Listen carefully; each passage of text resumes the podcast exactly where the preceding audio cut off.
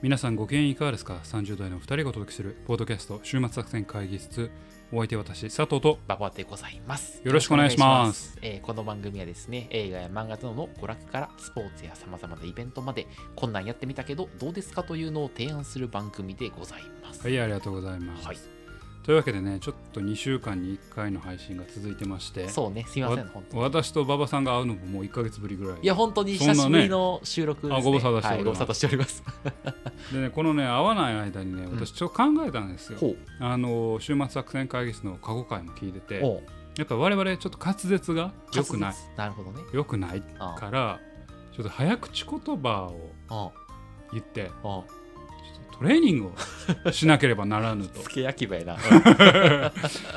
ならぬと思いまして、はい。今から言う言葉うをん。噛まずにあは3回言ってほしいオーケー、わかった。わかった。「父カピパラ母カピパラ子カピパラおうおうお」うこれを素早く3回言ってえ、父カピ、父カピパラ？母カピパラ。母カピパラ？うん子子カピ子カピパラ。うん。父カピパラ母カピパラ子カピパラ。父カピパラ子パもう無理やわ。ほらむずいやろ。むずいわ。俺が作った早口言葉。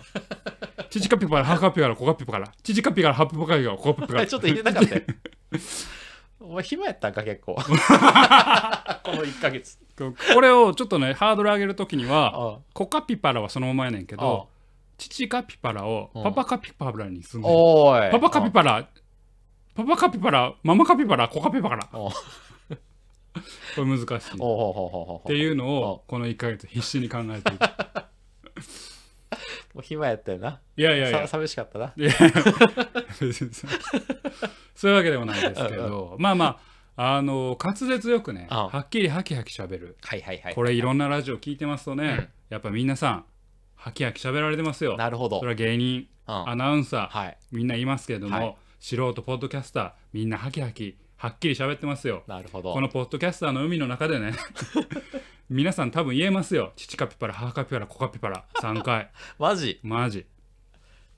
多分ねあの発声トレーニングしてるんじゃないかな。あーあでも人本によっては。当にプロというかあ上位を目指してる人はそうかもしれない。青巻紙赤巻紙黄 巻紙。黄巻言紙えてなかったけどね。ね多分うん。だから。確かに。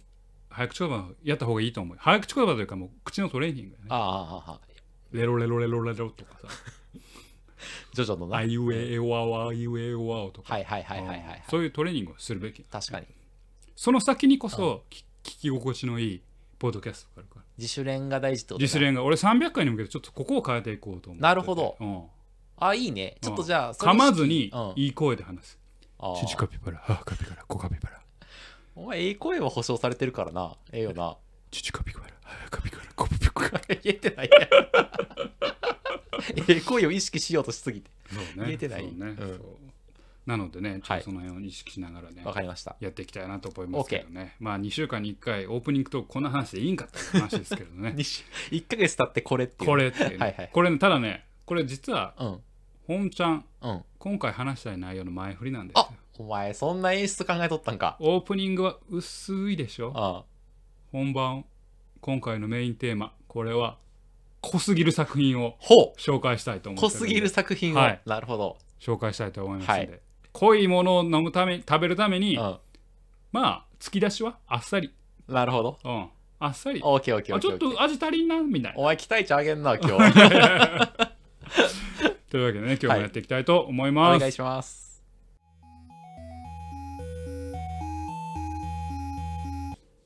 さあということで今日も会議を始めていきましょう。はい今日のテーマは何でしょうか？今日のテーマはですねちょっともうあのーこの配信の頃にはだいぶもうヒットしてるしてえー今更それかいみたいなところもあるかもしれないですけほどやらせていただきたいなと。はい。映画 RRR の話です。知らんわそれ。何それ？なんと！RRR RRR を知らない、あなんで3回言うねん？この今年ねうん。2022年うん。最も熱い映画といえばえし RRR なん？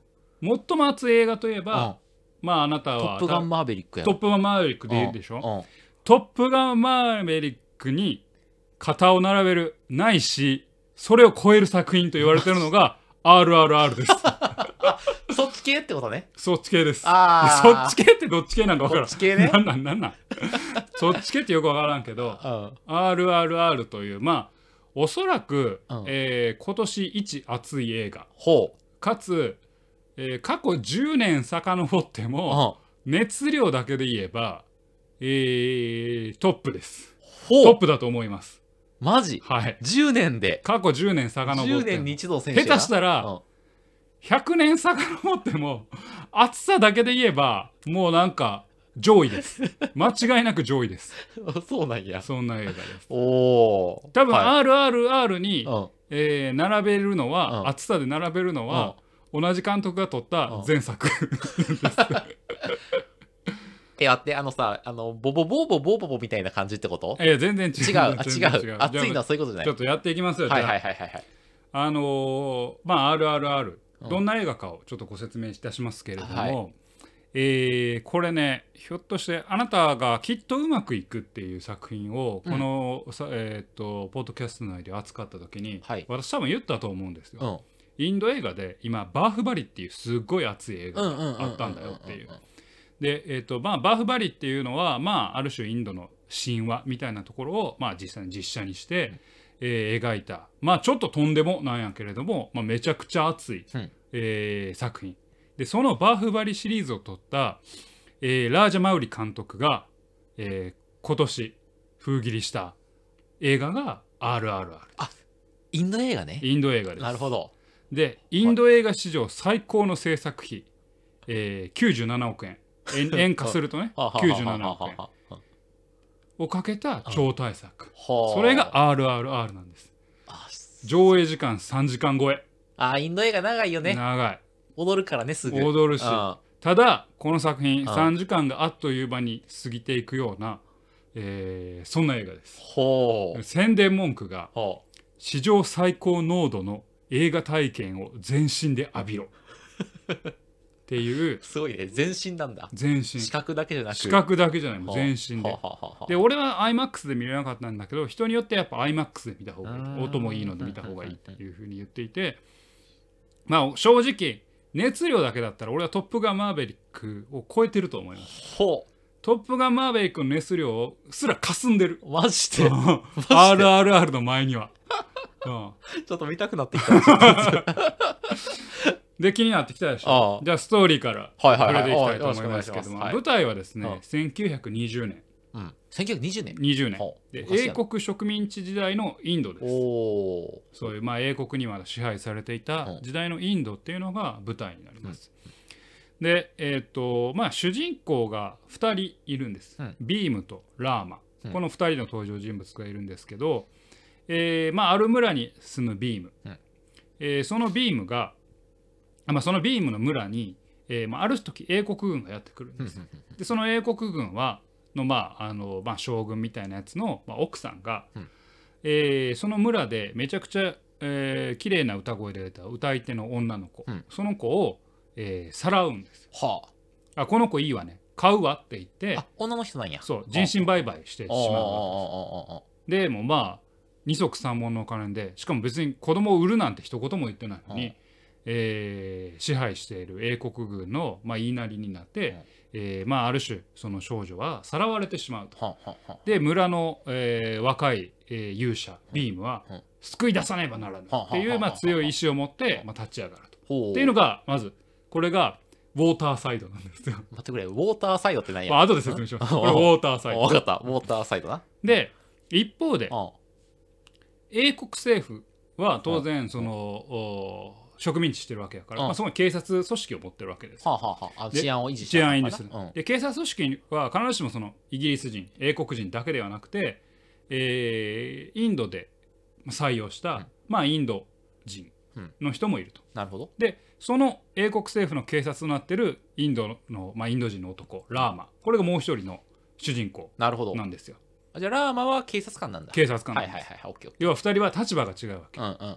村の、おまあ、勇者であってえー幼い子供を救いたい。うん。幼い少女を救いたいと思ってるビームうん。と英国政府のお警察で働いている、えーラーマ、なるほど。うん、これファイヤーサイドですけどファイちなみにファイヤーサイド。ちょっとこれも後で。でほう。この、まあ、両方ねう。んいろんでちなみにラーマが英国政府の中にいるのもある種のある大義のために英国政府の中にいるんです。英国政府英国警察の中にいるんです。ほうほうほうほうほうでこういうまあお互いねいろんな思いを秘めた2人が、うん。ある事件をきっかけに知り合うんですよ、うん。お互いの立場を知らずに、うん。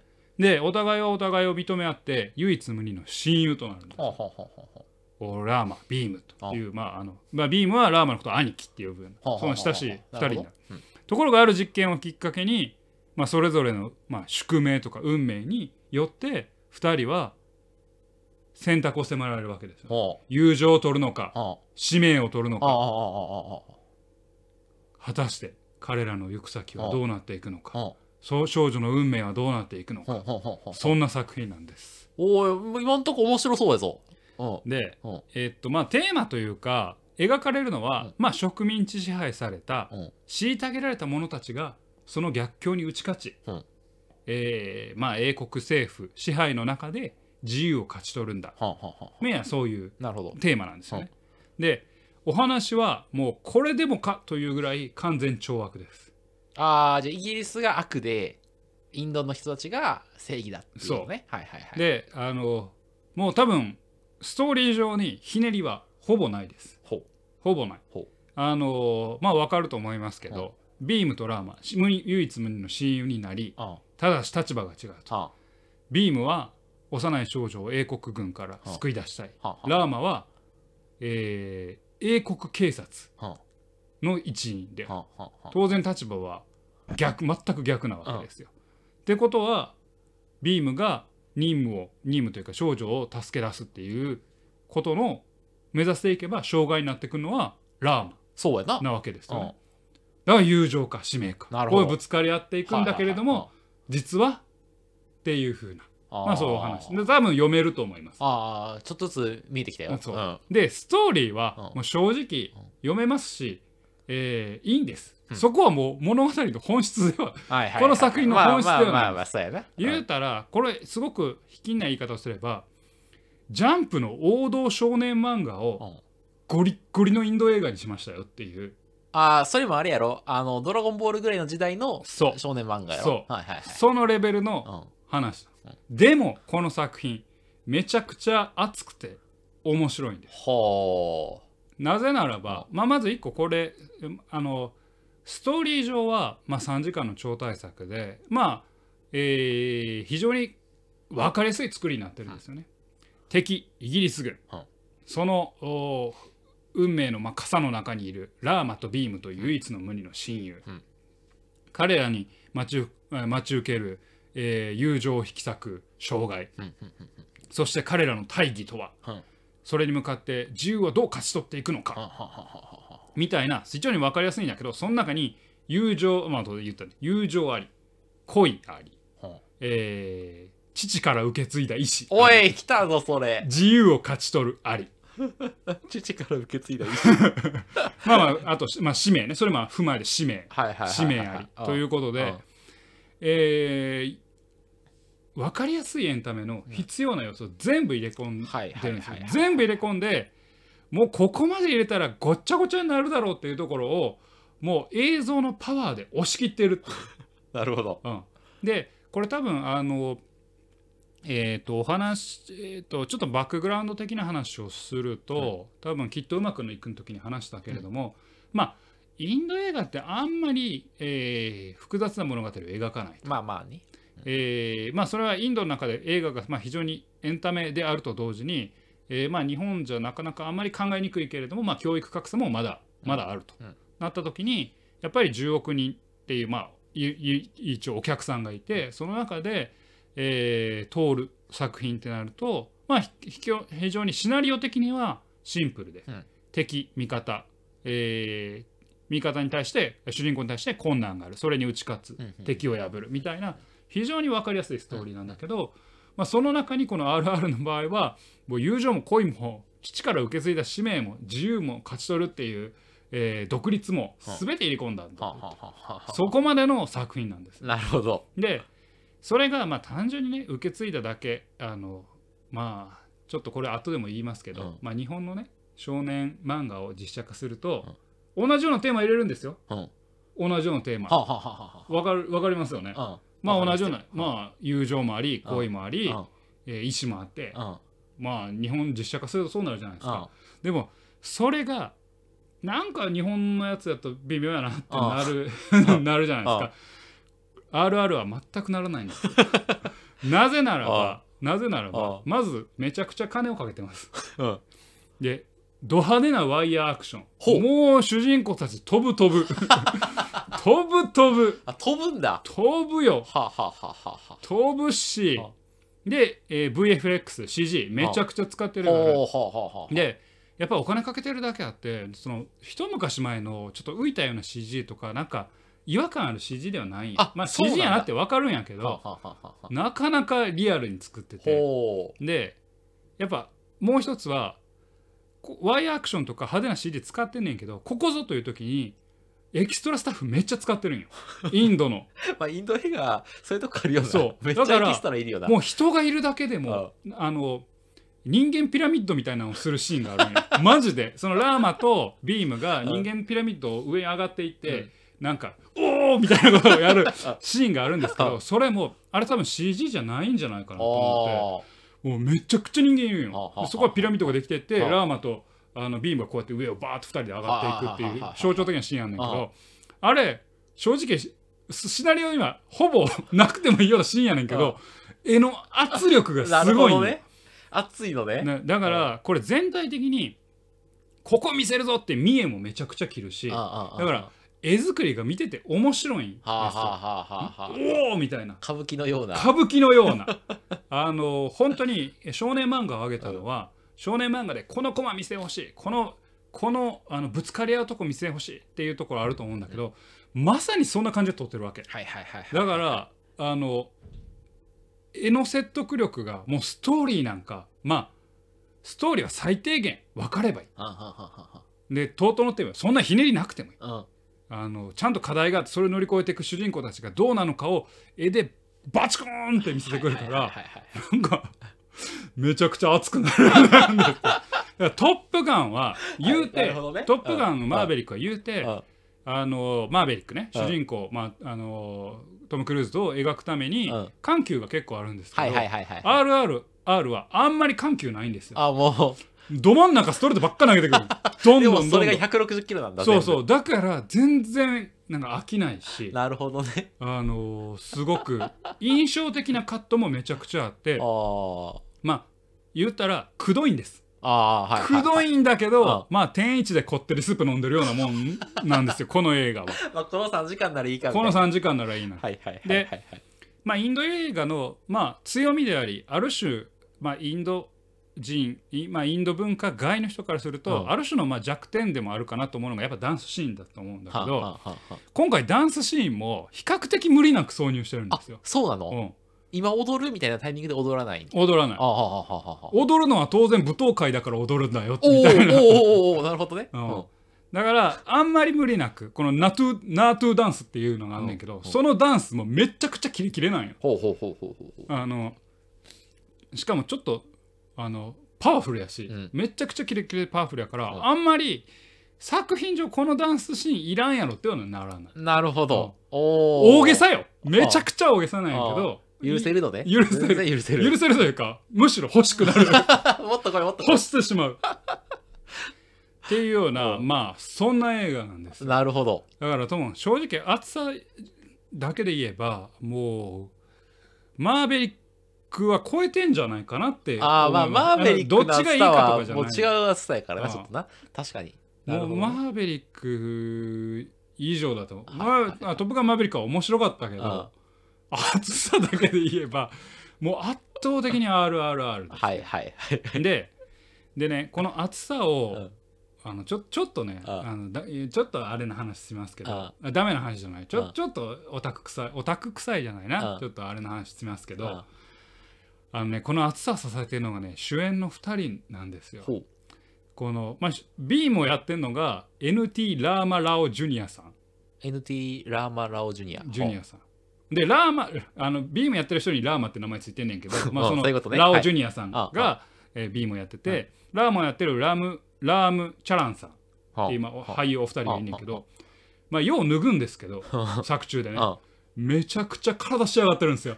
それお前の目線やん。どちゃくそ体仕上がってるからもうめちゃかっこええっていうか。特に、まあ、2人ともかっこいいんやけどラーマさんバリかっこいいから。バリクソかっこいいからほんまに。筋肉的にね。いや筋肉もかっこいいし顔も超彫り深いイケメンあの佐藤さんが好きな感じやな、それな。その筋肉的な意味でも、顔的な意味でも。いやいやあこれねこれ後で言いますけどはああこれ後ちょっと後で言い？ますこれ後で言いますけどやっぱりその VFX とか使ってあ、まああのそれこそトム・クルーズもそうでした。体作ってたじゃないですか、ね。ちゃんと、うんうん。やっぱりねこういうアクション映画は体ないとあかんわと思っああ、なるほどね。ていざという時に脱いだうん広がりじゃあかああ、ああ、ああ。絵の迫力がね。ん絵の迫力。力が違う。もうゴリマッチョじゃないと もう映画では通じへんと思うわ。ほんまに。そううん。日本の映画もうそれでもう大体崩れるな。そうやね。いやあそこね後で言うから。そこねあ結構大事なあ部分 っていうような作品なのでまあめちゃくちゃ熱い作品なんですよ。はいはいはい。であの多分間違いなく語りたくなる作品で、うん熱いシーン。でそのナートゥダンスも良かったし、あの最後ねあのラーマとビームが、まあ、ちょっとネタバレになりますけど、まあ結束して、うん。悪をやっつけるみたいなシーンがあるんですけど、はい。はい。そこも肩車でた倒していくんですよ。肩車。肩車突撃をしていくんダですよ。サくない？これがなねえわよ、そう今お前。これがダサかっこいいんよ。かっこよさがある。ダサかっこいいんよほほんまにこれ見たらわかるけう。ど、うん。ダサかっこいいんほんまに。であのえーっと他もね、うん。あのそのまあ父から受け継いだ意思みたいなところあるんですよ、うんうんうんラームの話なんラーマの話なんですけど、ロードエイムシュート。これ絶対言いたくなりますから。この作品を見ると。全然分からへんな。ロードエイムシュー 絶対言いたくなるこれがほ間違いうなあ、くそうなん。これはもうこれどういう、どういう意味なのこれちなみに？ロードはあの銃あの重点あの銃に弾込めエイムは狙え。シュあーートは撃て。はいはいはいはいはいはい。これ絶対言いたくなるあもうあ。重要なセリフなんであとかあ。あとビームが動物連れて突入するシーンとか。もうめちゃくちゃもう語りたくなるダサかっこいいシーンがいっぱいあるの なるほど。まあその熱さにあ参っちゃうような作品。だから3時間あるけどこの熱さに本当に当てられちゃうようななるほどね。作品であのめちゃくちゃなんでしょうね。あの1900円であええもん見たなっていうか あエンタメを見たなって思う。本当に。はいはいはいはいはい。あ。これやっぱり映画はうん。エンターテインメントだ。その何うん。社会派とかえっとなんかこうこういうメッセージ性があってもちろんある。はいはいはい。で当然この作品にも、まあ、ある種自由に向けた独立みたいなうん。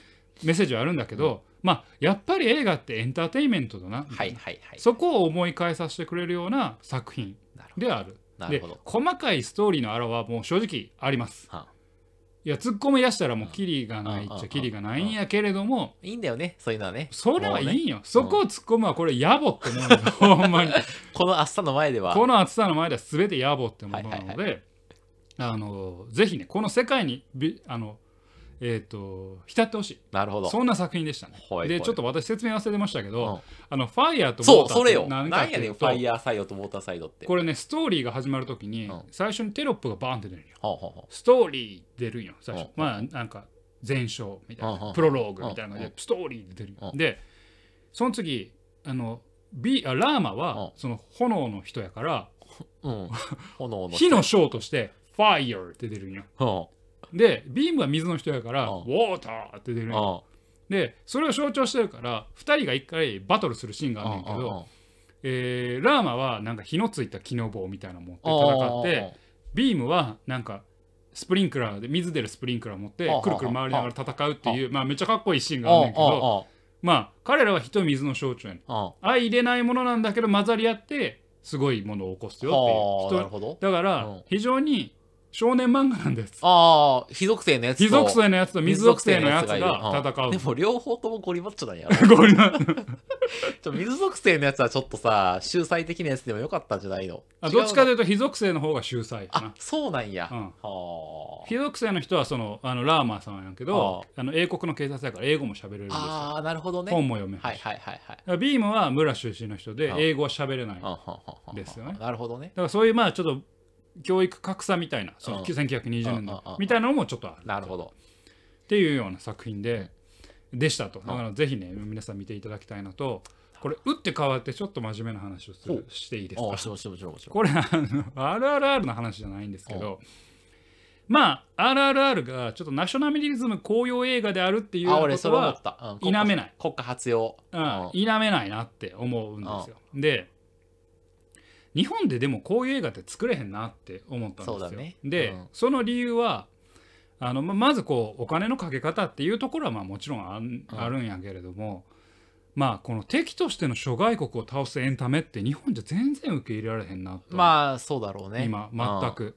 あのそれこそ「トップガンマーヴェリック」もならず者国家。まあ、はい。明言はしないけれども、はい。どこか、うん。ならず者国家に対して米国が打ち勝つよっていう、まあ、ナショナリズム公用映画じゃないですか。ああえー、と RRR も、まあインえー、とイギリスっていう敵を作った、まあ、国家公用映画なんですけど日本はちょっとこういう映画は絶対作れるのがなくて諸外国を倒すエンタメっていうのが本当に受け入れられへんというか、そうだね。うん。まあ戦後教育のものなんかなとも思うけど、はいはいはいあんまりその辺俺はよく分かんないけど、まあだからこそ翻ってメタファーとしての怪獣とかああ、そうだね。怪人があの特撮がね、発展するあの土壌になったんかもしれないけど、っていうことをちょっと考えましたと。うん。ででも最近その怪獣とか怪人さえもまあてかもともとゴジラとかもそうやけれども、なんか自らが招いた業による存在として描かれるそうだね。日本の映画って、だから日本の何かを倒す映画って多分に自己内省的うん。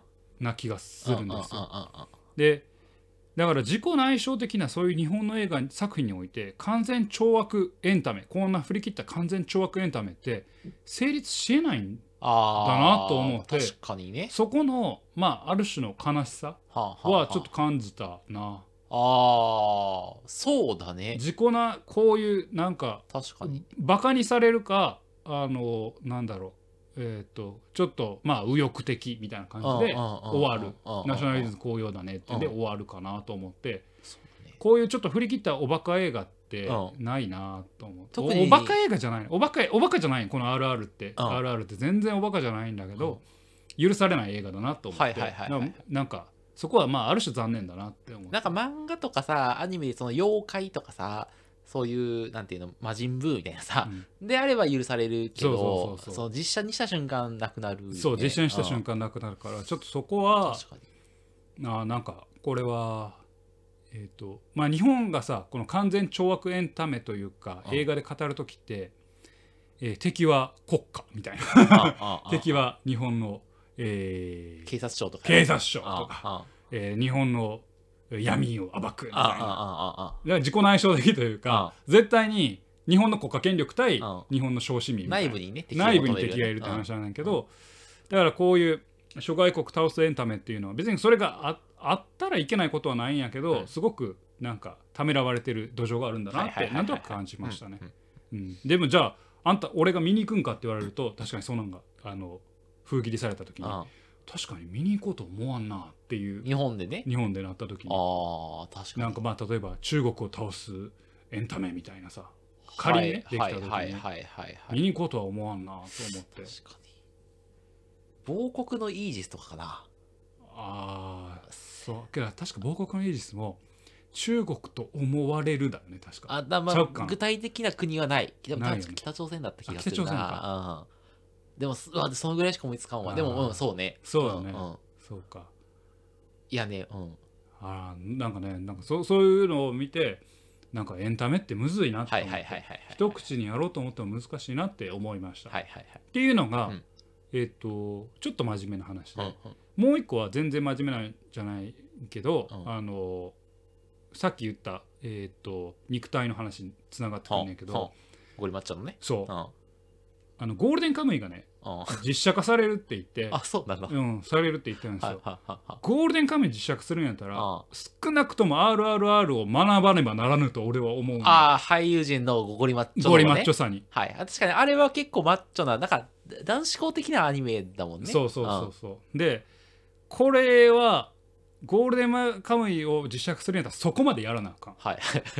いやマジで。お前誰やったら許せんの？俳優。いや俺ね日本の俳優やったら。ケイン小杉は無理やぞお前もうちょっと年齢的に。いや日本の俳優でね、うなんか許せる人はあんまりないかなあそって思って。いやもうラグビー選手ぐらいの体じゃないとあかんと思うんよ。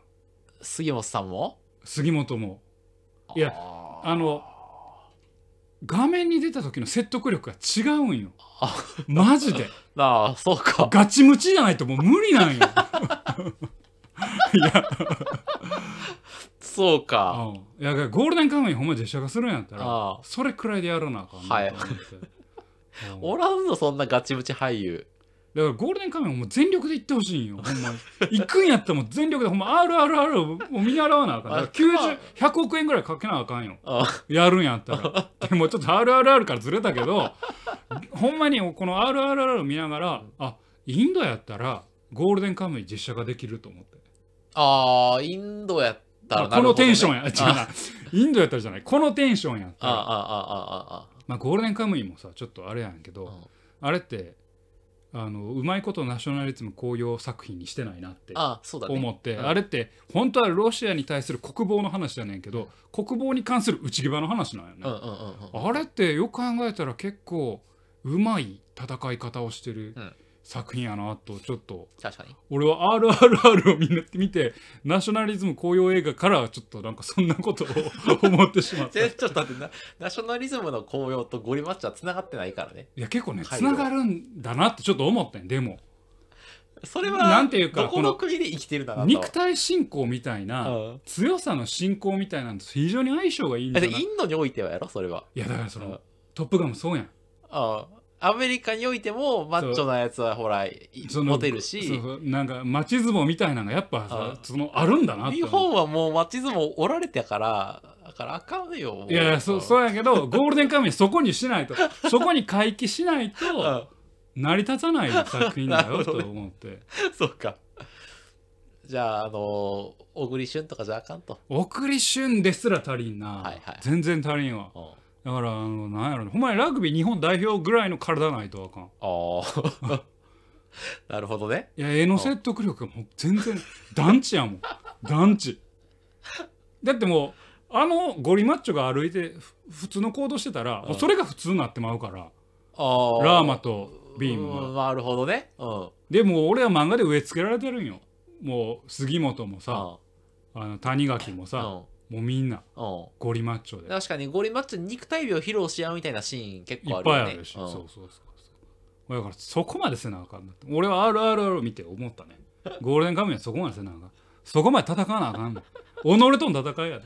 じゃあ己じゃない。もしもし今あのイケメン俳優使うんやったらあそいつとほんまに34か月肉体改造マジでさせなあかあんでしかもなんか 目座ってるもん佐藤さん マジで筋肥大させまくらなあかんなって思うな、かわいそうな俳優やなそれ。て思いました。なるほどね。うん。っていう。そんなそんなことすらも思うのが RRR なので。楽しみだね実写化。実写がね、はい。本当に見てほしいなと思いますね。はい。というわけで、えーっとまあ、今回ね、うん。ご紹介したのは最後の方はだいぶ脱線しましたけども、はい。映画「RRR」の話でございました。はい。あの非常に熱い映画なんでねこの冬最も熱い。いやこの7年最も熱い映画。うんあなたの心に火をつける。そんな映画です。ぜひぜひ見てみてはいかがでしょうか。今日はそんな話でございました。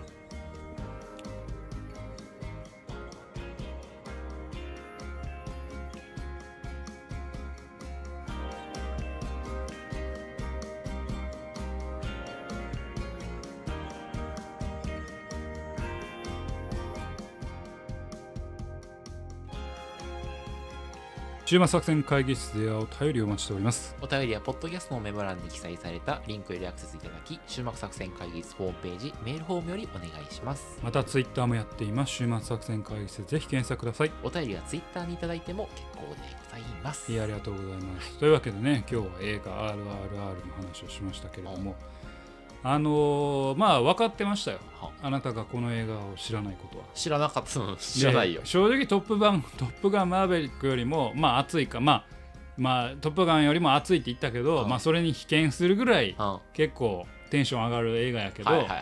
まあおおそらく、あのー日本じゃそんなヒヒットとヒットはするけど、そんなランキング上位にはね、ならんやろなって。映画館でやっていやもちろんもちろんもちろんあ、やってるそうなんだ。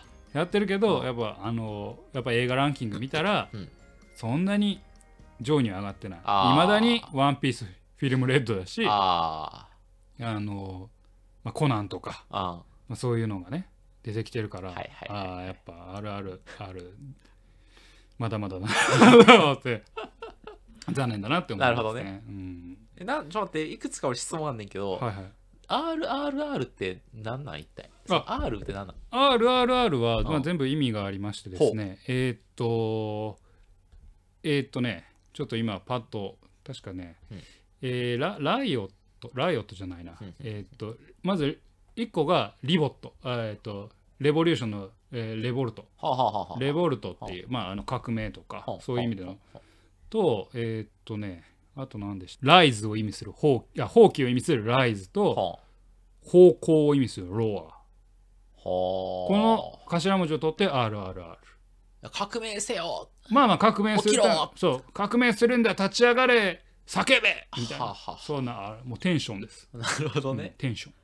はあ。ゴリマッチョ映画えこれが今インドで流行ってるってこと？インドでも流行りましたし日本にでも流行ってくれ。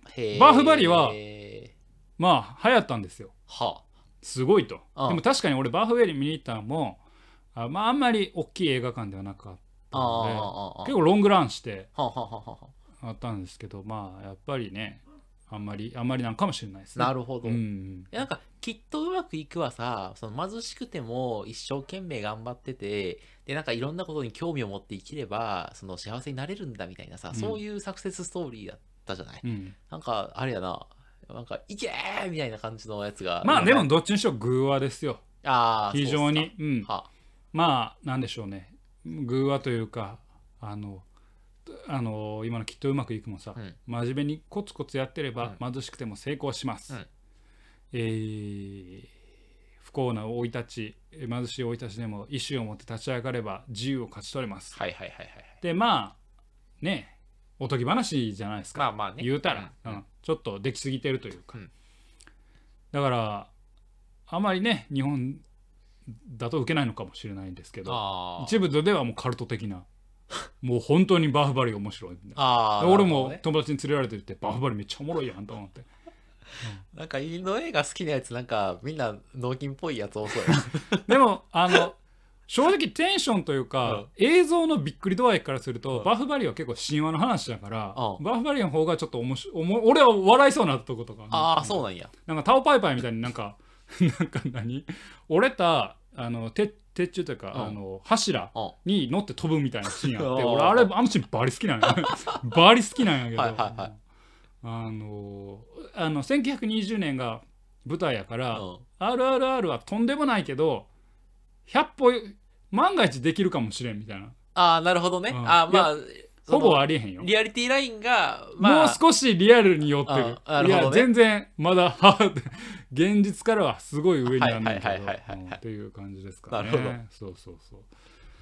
まあそうね。たまにこういうねいや本当エンターテインメントを見てもいいと思うんですよ、いや映画館で見るべき映画だね。これはね。そうそうそう。本当にあの今あの最近終末作戦会議室の昔のね、うん。どんな映画話したかなみたいな、見てもさ、うん。やっぱ一癖も二癖もある映画じゃないですか。はいね。うん。なんかもうサイコパスとかさ。あそうやな。海辺の女の子とかさ。あほんま癖しかないな。癖うん。癖しかないやん、うん。うんその中で、まあ、それこそ一筋の明るい炎といいますか。炎ね。ファイヤーといいますか、ね、ファイヤーサイドね。うんっていうかね、まあ、その作品をたまにをねそうですね。紹介してはいみましたというようはない。ところでございます。というわけでお送りしてまいりましたポッドキャスト週末作戦会議室。本日はここに手を開き開きお相手は私佐藤と馬場でございました。また聞いてください。さよなら